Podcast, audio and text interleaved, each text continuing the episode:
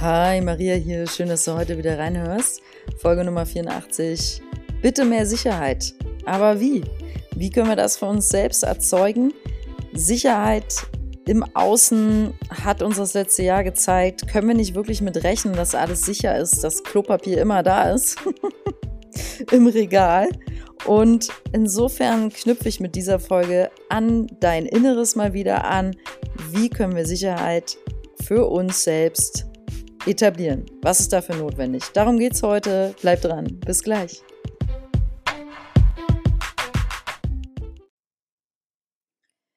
Ich möchte heute darüber sprechen, was eigentlich wirklich sicher für dich ist, für mich, für uns, und das bezieht sich sicherlich auch auf die aktuelle Situation, denn es ist außer Frage, dass diese Pandemie, ähm, und ich möchte jetzt darüber explizit nicht reden, aber dass es dadurch natürlich neue Situationen auf uns zukommen werden.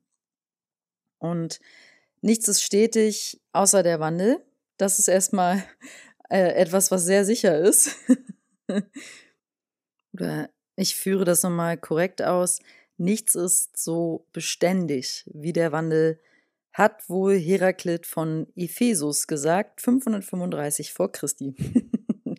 I don't know who that was. Ich google den nochmal. Dieser Heraklit, interessant, wird als vorsokratischer Philosoph bezeichnet. Vorsokratisch ähm, habe ich mich schlau gemacht für euch. Nennt man alle Philosophen oder die aus der, aus der Grieche zumindest, die griechischen. Philosophen, die vor Sokrates gelebt haben. Super witzig.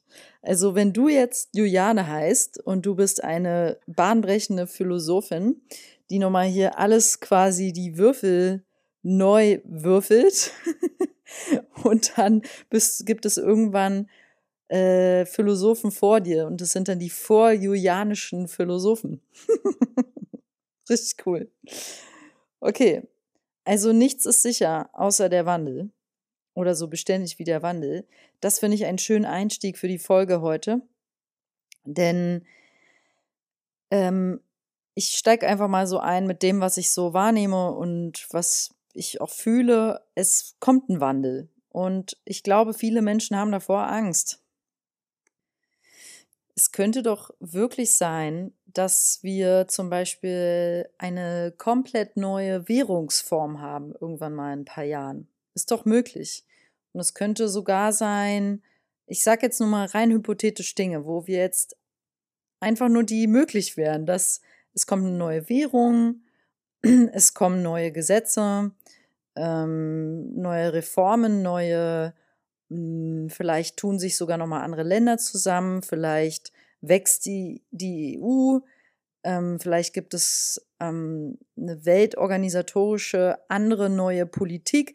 Ich weiß es jetzt nicht. Ich sage nur gerade diese Thesen hier so in den Raum, ins Feld, weil rein hypothetisch ist das jetzt alles möglich, sage ich mal. Alles ist ja möglich. Und dieses letzte Jahr hat uns allen gezeigt, dass ja, der Wandel auf jeden Fall da ist und also, dass Veränderung einfach etwas Konstantes ist und dass wir uns auch unwillkürlich darauf, ich sag mal, einstellen dürfen, dass das immer wieder kommen kann. Also, das ist das Geschenk darin. Uns wurde gezeigt, hey, das, was für dich heute noch sicher war und immer stattgefunden hat und irgendwie halt war, so wie es war, ist jetzt nicht mehr so. Von heute auf morgen mehr oder weniger. Und das ist jetzt schon längere Zeit. Also die Leute haben sich schon recht schnell gewöhnt an Abstand und Masken und so weiter. Und dann geht man halt nicht mehr in Clubs, auf Partys und all diese Dinge und hat diesen, all diese Regeln plötzlich. Daran haben wir uns ja alle gewöhnt. Ob uns das jetzt mal gut tut oder nicht, darüber will ich nicht eingehen darauf in dieser Folge. Darum geht's nicht. Mir geht es eher darum, ähm, den Aspekt aufzugreifen, dass diese Situationen da ist, dass sie aus dem Nichts, sage ich jetzt mal, mehr oder weniger kam, also sich aus dem Nichts von heute auf morgen mehr oder weniger für viele gezeigt hat und dass von dort etwas Neues jetzt entsteht. Und dass das sich immer wieder wiederholen kann. Und das führt mich halt dazu, dich zu fragen, hast du davor Angst? Also macht dir diese Unsicherheit, nicht zu wissen, was genau kommt. Also als ich jetzt zum Beispiel gerade diese Beispiele von möglichen Veränderungen, die weltweit eintreten können, in welcher Form es sich dann auch immer wirklich auswirkt, äh, macht dir das Angst. Und was macht dir denn keine Angst? Also, wenn du jetzt sagst, ja, das macht mir Angst, mir macht diese Unsicherheit, dass ich nicht genau weiß, wie es sich zeigt, echt Angst dann frage ich mich, was gibt uns denn an Sicherheit? Also dir speziell, weil ich glaube, das sind sehr individuelle Antworten auch. Was gibt dir Sicherheit? Und ich denke einfach, wir dürfen, um uns hier langfristig wirklich gut aufzustellen, ein paar Aspekte etablieren. Und die brauchen wir alle. Und auf die gehe ich jetzt ein. Das erste, was wir brauchen, was mir jetzt eingefallen ist, ist Offenheit. Wenn wir offen sind, also wirklich offen, dann entsteht automatisch Raum. Also schon in dem Satz, wenn ich sage, ich bin offen für Neues, dann öffnet es im wahrsten Sinne des Wortes den Raum. Das ist, finde ich, auch eine sehr gesunde Grundhaltung im Leben. Jetzt gar nicht nur bezogen auf ähm, die möglichen Sachen, die in der Zukunft auf uns zukommen, sondern wirklich bezogen auf dein Leben als Grundhaltung. Bist du wirklich offen? Bist du offen für andere Menschen? Bist du offen für andere Religionen und Kulturen? Also hast du da wirklich, wenn du dich ehrlich fragst, eine gewisse Offenheit für die anzuhören, die anzugucken, ähm, nicht jetzt als Hausaufgabe, dass man alle Religionen kennen muss. Du weißt, wie ich es meine. um, bist du offen für andere Meinungen? Ja, ist ja doch manchmal schnell so, dass man sagt, nö, das ist jetzt meine Wahrheit und die ist richtig. Also gibt es andere Meinungen, die auch so wertvoll sein könnten wie deine, obwohl du deine schon sehr, sehr hoch einstufst? das ist ja so. Ja, mit unseren Egos hier, die haben wir ja alle nun mal mit an Bord. Denkt man manchmal so, nee, meine Meinung ist schon wirklich eine richtig, ja, die, die kann was. Und dann äh, verschließe ich mich, weil ich so viel von meiner Meinung halte, vor der Meinung von dem Typ da gegenüber und bin plötzlich gar nicht mehr offen. Ja, dann entstehen so interessante Debatten, zum Beispiel im Fern Fernsehen oder so, wo Leute da, wo du richtig merkst, boah, Spannung, Anspannung, die Leute gehen sich gleich an die Gurgel, ähm, weil beide Parteien so sehr in ihrer Meinung festsitzen. Wenn wir alle wirklich offen sind füreinander und uns wirklich zuhören, das entsteht aus Offenheit. Wenn ich wahrhaftig offen bin, dann höre ich dir zu. Dann, dann bin ich so offen, dass ich sage, okay, ich merke zwar Widerstände und ich habe eigentlich keinen Bock, aber ich bin ja ein offener Mensch. Ich höre dir zu. Ich habe die Ressourcen. Das geht mit Offenheit einher. Und diese Form von Offenheit brauchen wir, wenn wir einen Wandel jeglicher Art ich nenne es mal, richtig gut durchmachen wollen. Ich will jetzt gar nicht wirklich so auf die Zukunftssache da so eingehen, ja, sondern einfach, wir brauchen Offenheit, um eine innere Sicherheit in uns aufzubauen. Ich stelle mir da einfach Situationen, zum Beispiel in einer Firma, und dann kommt so ein ganz neuer Chef zum Beispiel und der bringt ganz andere Aspekte mit rein, ganz andere Ideen, eine ganz andere Bewegung. Und vor Veränderungen, wie gesagt, da haben ja viele Menschen Angst vor. Und dann sind so viele einfach nicht so offen dafür. Dabei bringt der Typ viel bessere Ideen mit als der Chef davor. Der hat viel mehr, der ist, sagen wir mal, der alte Chef war älter, hatte mehr Erfahrung und alle waren wohl mit dem gesonnen und es lief.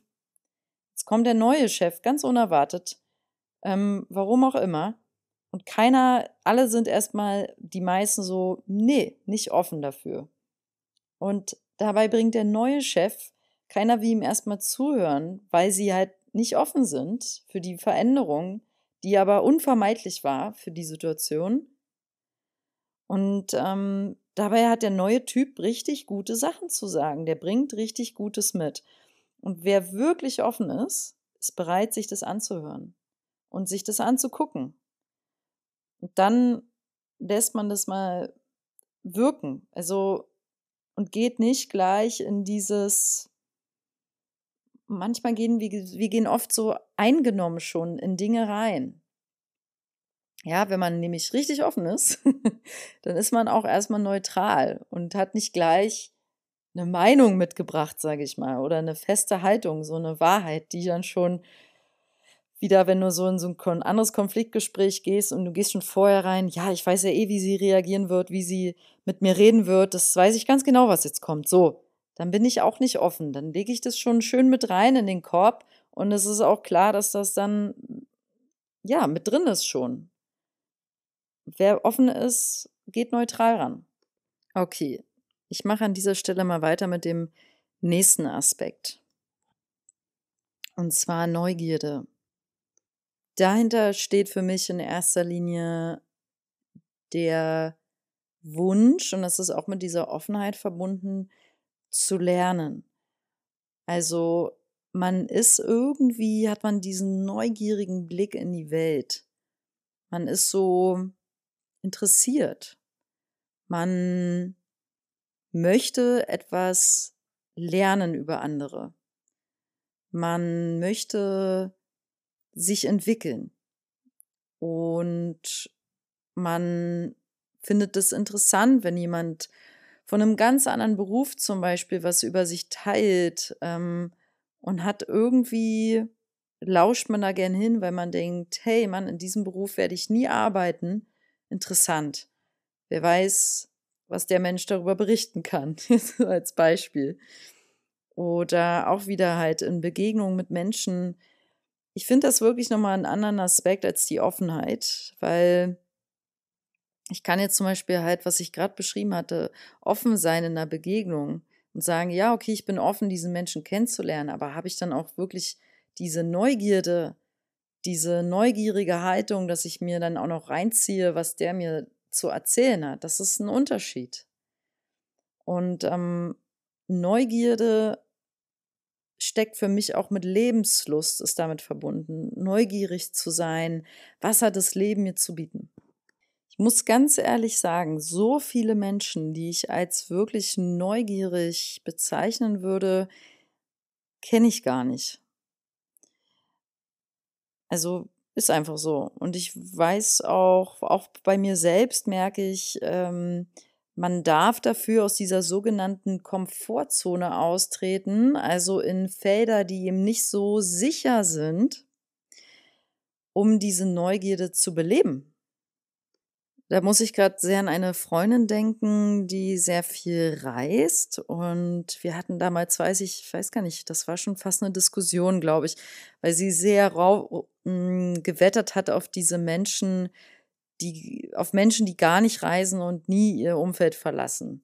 Über die hatte sie sich so ein bisschen geärgert, sage ich mal, weil sie so fest daran geglaubt hat, Mann, wir, wir müssen alle reisen für diesen offenen Blick, um, um mehr voneinander zu, also halt die Welt auch besser zu verstehen und ähm, zu sehen, dass es andere Kulturen und so weiter gibt. Und ich war damals so, ja, nee, lass doch die Menschen mal sein, wie sie sind, statt sie so dafür zu kritisieren. Aber ich verstehe sie total gut, von wo sie damit kommt, mit dieser Sichtweise, dass es, also da glaube ich auch, dass sie recht hat. Wer generell, ich sag mal, weiter vor die Tür tritt als vor die eigene Türschwelle und mehr andere Dinge sieht, erfährt natürlich auch ein anderes, mehr macht ein anderes Erfahrungsspektrum.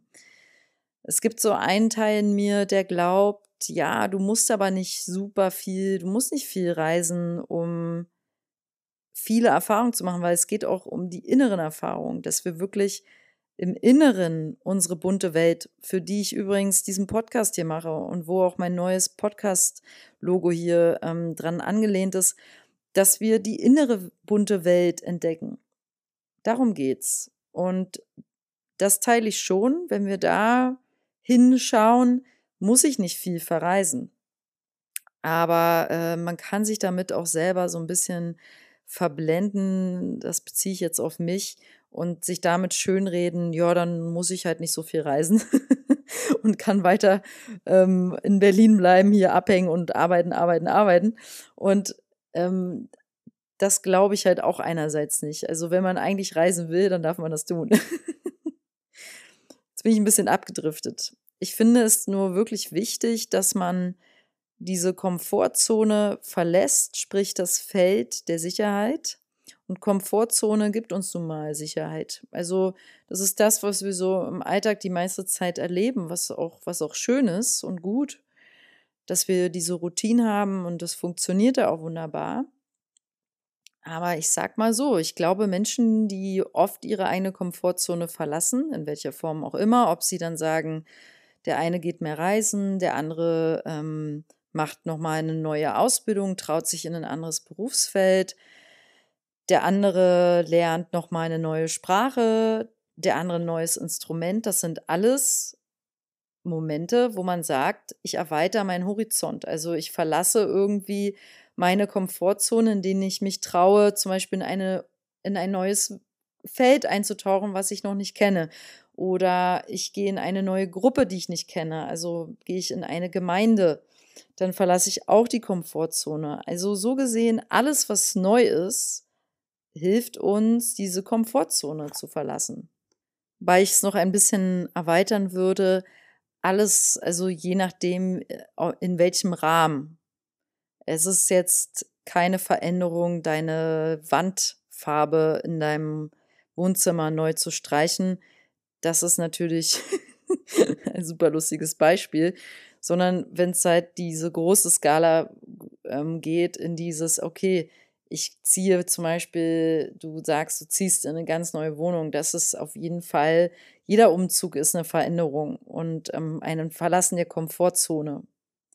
Und ähm, genau finde ich auch jede Reise, jeder Jobwechsel, ähm, jedes schwierige Gespräch, pauschal gesagt, alles, was uns Angst macht und was wir dann meistern, damit haben wir die Komfortzone immer verlassen. Und je öfters wir das tun, desto resilienter werden wir auch. Und ich glaube, desto neugieriger. Weil das steckt ja auch schon wieder da drin.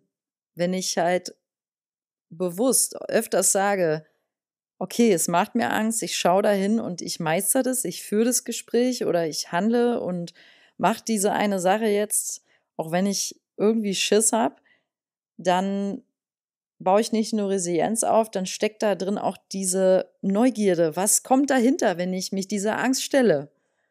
Und ich glaube, das ist ein Riesenaspekt, wenn es ums Thema Sicherheit geht. Was gibt uns wirklich Sicherheit? Man könnte pauschal sagen, je besser man darin ist, die Komfortzone zu verlassen, sprich sich seinen Ängsten zu stellen oder je offener und neugieriger man damit umgeht, desto besser kann man auch damit umgehen, wenn Sicherheit von außen wegbricht. Okay, ich komme mal zum dritten Aspekt. Das ist Vertrauen. Vertrauen ist auch essentiell, denn wenn nicht sogar fundamental für diese ganze Sicherheitsgeschichte hier. Denn wenn ich kein Vertrauen habe in die Sache, ins Leben, in mich, dann ist es eigentlich schon verloren. Wir brauchen Vertrauen als Fundament, um uns überhaupt bewegen zu können. Und da muss ich daran denken, woran ich wirklich glaube. Wenn du mich fragst, was ist für mich sicher, dann würde ich sagen, na, meine Fähigkeiten es ist für mich sicher, dass ich bestimmte Fähigkeiten habe, dass ich sehr an meine Kreativität glaube. Ähm, also die ist halt einfach immer da und es kommen immer neue Ideen ähm, an die Fähigkeit, dass man sich auch auf diverse Dinge konzentrieren kann. Also meine Erfahrung war halt durch, vor allem durch die Yoga-Praxis und durch das Meditieren und Pipapo, ah, okay, man hat wirklich die Fähigkeit, sich auf etwas zu zentrieren und dadurch auch was zu erzeugen mit und ähm, damit auch zum Beispiel manifestieren können, geistige Fähigkeiten halt zu haben. Und damit meine ich wirklich mehr als nur die Fähigkeit, äh, ein Buch lesen zu können, ja, und mich darauf zu konzentrieren. Und ähm, auch die Fähigkeit, ähm, ja, dass man Dinge analytisch erfassen kann. Also, was sind deine Fähigkeiten? Was sind deine außerordentlichen Fähigkeiten? Und das ist, finde ich, was, darauf kann man doch vertrauen, dass man die hat. Dass man einen Verstand hat, dass man eine gewisse Intelligenz hat, sage ich mal. Auch wirklich vom Verstand her jetzt mal gesprochen, so richtig diese Verstandesebene angesprochen. Ähm, und dann, wenn wir das haben und wenn wir dann auch noch schreiben können, das ist jetzt so banal, aber wenn man, wenn man auch noch schreiben kann, wenn man einigermaßen Computer bedienen kann und also einfach so ein bestimmtes Skillset hat, vielleicht kannst du besonders gut eine, eine, eine komplexe Kamera äh, bedienen oder ähm, Geräte, die im Labor stehen, weiß ich nicht. Hm, wenn man so bestimmte Fähigkeiten, so ein bestimmtes Skillset hat, was ja jeder individuell von uns hier ähm, sich angearbeitet hat durch diverse Lebenserfahrungen, das ist doch erstmal Hammer. Das ist doch ein Fundament, in das man vertrauen kann. Und wenn du denkst gerade, boah, ja, nee, ich, ich weiß nicht, ich habe kaum Skillset. Ich habe studiert und danach nie richtig was gemacht oder ich habe eine Ausbildung gemacht und danach irgendwie nur gekellnert. Ähm, doch, du hast, wir alle haben ein krasses Skillset. Und es geht mir jetzt gar nicht so sehr in der Podcast-Folge darum, dir das Vertrauen darin in dich äh, zu erwecken. Das wäre mal ein Thema vielleicht nochmal für eine andere Folge. Es geht mir eher darum zu sagen, in welche Fähigkeiten von dir, wenn jetzt Krasses passieren würde, kannst du wirklich vertrauen, dass du die zum Einsatz bringen kannst. Und ich glaube einfach, da würden viele jetzt sagen, na, mein Verstand. Ich hätte einen Verstand, um damit neue Ideen zu entwickeln. Und hey, ich habe zwei Hände, um damit könnte ich was bauen irgendwie. Mit anderen zusammen so ein, so ein Haus bauen oder. Aber selbst all das, wir sind alles auch wieder nur Fähigkeiten, ich sag mal, die im Außen sind. Wir können uns oder die wir uns durchs Außen anarbeiten. Also wir können zum Beispiel jetzt wirklich intensiv, könnten wir sagen, komm, wir machen eine Gruppe, zehn Leute. Wir setzen uns ein Ziel, wir wollen innerhalb von zwei Jahren ähm, zwei neue Sprachen lernen. Wir wollen innerhalb von zwei Jahren lernen, wie man ähm, Gemüse anbaut. Wir wollen innerhalb von zwei Jahren lernen, wie man ähm, äh, managt. Also machen wir Managerkurse. So, und das machen wir zu zehn zusammen in dieser Gruppe intensiv und eignen uns innerhalb von zwei Jahren, klingt irgendwie auch ein bisschen geil, muss ich sagen, die Vorstellung, ein bisschen lustig auch, ähm, von zwei Jahren ein viel größeres Skillset an. Ne? Dadurch haben wir natürlich, ähm, haben wir dann halt auch einfach mehr Erfahrung, mehr Wissen als vorher und dieser Satz, Wissen ist Macht, da ist ja schon was dran. Also wer viel weiß ähm, und viele Kenntnisse über Fähigkeiten hat, äh, äh, über Dinge hat, über Themen, ähm, ist im Vorteil, ist klar. Ähm, und kann da auch auf ein anderes Vertrauensfeld zurückgreifen. Also wer viel Wissen hat, hat ein anderes Selbstvertrauen als der, der, der wenig weiß. Ist jetzt auch so eine These, die ich hier reinwerfe. Ähm, deswegen ist es gut, sich zu informieren, dran zu bleiben, zu lernen, offen zu sein. Ne? Aber dann gibt es noch so ein anderes Vertrauen. Das ist dieses Selbstvertrauen. Das ist dieses Vertrauen, dass man was wert ist. Dieses Vertrauen, dass man es verdient hat, hier zu sein. Dieses Vertrauen, dass man das, dass man weiß das einfach. Man hat ein Urvertrauen. Also diese Form von Vertrauen, die ich jetzt anspreche, ist wirklich fundamentaler als das Vertrauen, was ich eben gemeint habe. Und ich würde fast sagen, man kann es abgrenzen in ein gewisses ja, Vertrauen in die Fähigkeiten und das andere ist Urvertrauen in mein Sein. Ja, es kann ja durchaus sein, dass so ein sehr überdurchschnittlich intelligenter Harvard-Student zum Beispiel ähm, dass der ein enormes Vertrauen hat in sein Wissen. Er hat einen enormen Wissensschatz, einen enormen Wissensschatz, aber das nützt ihm gar nichts. Er hat nämlich kein Urvertrauen. Er hat kein Urvertrauen in, in sein Selbst. Er ist vielleicht sogar depressiv. Und ähm, also oder deswegen depressiv, weil er gar nicht vertraut ins Leben, in die Welt, in die Menschen. Ja, der kann also, obwohl er so einen enormen Wissensschatz mitbringt, gar nicht damit umgehen, wenn mal eine Krisensituation, eine echte käme jetzt, ähm, kann er damit gar nichts machen. Das würde den nur lähmen in seinem eh schon leicht depressiven Verhalten. Und von daher wäre der raus. Und wir könnten ihn gar nicht nutzen, obwohl er so ein krasses Wissen hat. Und genau das Wissen bräuchten wir. Das sind jetzt so abstrakte Bilder, die ich hier male, aber genau darum geht es mir in dieser Folge, dass wir, was ist wirklich sicher und ähm, was gibt uns wirklich Sicherheit?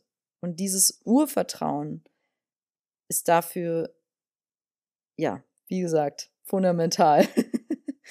wir brauchen Urvertrauen. Und tatsächlich gibt es einen Teil in mir, der gerade denkt, man kann dieses Urvertrauen ein großes Stück weit stärken durch das eben schon gesagte, durch dieses Verlassen der Komfortzone, sprich durch das Reingehen in Situationen, die uns Angst machen, weil wenn wir diese Re Resilienz eben aufbauen, dass wir merken, hey, irgendwie habe ich das überlebt, irgendwie habe ich das geschafft, irgendwie habe ich diese, diese Stresssituationen, diese krassen Phasen immer wieder überstanden, dann entsteht da so eine innere Kraft, das ist ja auch das, was uns alle Frauen auf dieser Erde, gerade die schon mal ein Kind geboren haben, voraus haben. Weil die haben halt dieses Kind aus sich rausgepresst und waren damit in einer, in einer Situation, glaube ich, die, die, die kann man nicht nachvollziehen, wenn man das nicht erlebt hat. Aber ich stelle es mir halt so vor, dass man eine absolute Grenzerfahrung macht und die ist so stark und enorm, dass sie jede Mutter irgendwie der Superkräfte verleiht. Das glaube ich wirklich. Die, jede Mutter hat Superkräfte. Ein weiterer Aspekt, von dem ich überzeugt bin, dass er hilft, das Urvertrauen zu bestärken, ist Zeit in der Natur. Denn die Natur ist ursprünglich. Sie ist, ähm, es ist so die, diese Mutter Erde, der wir da begegnen und die Menschen, die viel in der Natur sind, die strahlen auch irgendwie was anderes aus. Ich gehöre eindeutig nicht dazu. Klammer auf, noch nicht, Klammer zu. Und ähm, ja, ich glaube, du weißt, was ich meine. Also, das finden wir auch nur in der Natur, was die uns gibt. Das, das ist beispiellos. Okay, dann komme ich jetzt zu dem letzten Beispiel, wenn es darum geht, dass ein großer Wandel kommt oder generell, wie wir festgestellt haben, der Wandel ist stetig und beständig. Und wenn dieser Wandel kommt und wir sagen jetzt mal, ja, okay, ich habe ein bisschen Angst vor möglichen Veränderungen, vor allem jetzt nach diesem eh schon hin, ohnehin krassem Jahr, sagen wir mal, wir haben alle noch mehr Angst jetzt. Was können wir machen, um uns gut aufzustellen? Dann war jetzt Offenheit, Neugierde, Vertrauen, die drei ersten Kernaspekte. Und der letzte ist Positivität. Wir brauchen ein, eine positive Haltung. Ich kann einfach nicht sehen oder erkennen, wie ein pessimistischer Blick oder auch ein Misstrauen in die Menschen. Und wenn ich nicht an die Menschen glaube und sie nicht sehe und schätze und liebe, sage ich mal, ähm, wie soll ich dann an die große Sache hier glauben? Das geht nicht. Ich habe ähm, kenne jemanden, der findet immer, der flucht immer so über die Menschen und wie bescheuert die alle sind. Also ich zitiere das wirklich auch so. Und dann denke ich so, Mann, wie soll ich denn mit dieser Lebenshaltung weiterkommen? Vor allem, da bist du ja ein Einzelgänger dann. Und das ist ja auch nicht der Weg. Wir brauchen also auch definitiv einander. Das wäre ein fünfter finaler Aspekt, den ich noch ganz wichtig, essentiell ergänzen möchte, die Gemeinschaft. Also wir brauchen zum einen halt dann diesen positiven, diese positive Grundhaltung, Glaube an die große Sache und ähm, wie du weißt, aus der Liebe heraus kann Wachstum stattfinden und ähm, Hass zieht sich zusammen und ist klein und eng, also Liebe wächst. Deswegen das fällt mir noch so ein zum Thema Positivität. Wir dürfen positiv und offen bleiben. Und als letztes eben, wir dürfen in Gemeinschaft agieren. Wir dürfen uns verbinden mit anderen, mit unseren Nachbarn, mit unseren Freunden nochmal enger zusammenrücken, ähm, die Augen offen halten für möglich neue Gemeinschaften, ähm, diese zu bilden oder in Gemeinden einzutreten oder in coole Vereine. Ähm, weil das gibt Sicherheit, vor allem in Situationen, wo es vielleicht mal drauf ankommen könnte. Ich gebe das heute einfach nur so rein, weil ich finde, dass diese Situation, in der wir sind, das hergibt, an sowas nicht zu denken, um es zu manifestieren, sondern zu berücksichtigen, was ist eben eigentlich Sicherheit? Was gibt uns eigentlich wirklich Sicherheit? Das ist die Quintessenz für mich heute in dieser Folge. Nichts ist wirklich sicher. Dein Geld ist nicht sicher, dein Haus in sich auch nicht. Und also ich will gerade keine Angst hier schön, ne? Ich sag nur, woran ich glaube, was sicher ist, ist, dass wenn wir offen sind, neugierig sind, voller Vertrauen und eine positive Haltung haben und eine Gemeinschaft, die uns stärkt oder zumindest daran glauben, an Gemeinschaft und nicht uns als Einzelgänger hier aufstellen, dann können wir alles zusammen meistern, egal was kommt. Das glaube ich tief und fest. Echt jetzt. so, das wollte ich heute mal gesagt haben. Danke fürs Zuhören. Ich schicke dir Licht und Liebe. Pass auf dich auf. Bleib im Vertrauen. Du bist großartig und alles Liebe für dich. Deine Maria. PS, wenn du Bock hast, an Ostern mit mir Yoga zu machen, am 4.4. Ostersonntag, 11 Uhr, unterrichte ich eine schöne Online-Yoga-Klasse. Ich würde mich riesig freuen. Bis dann. Ciao.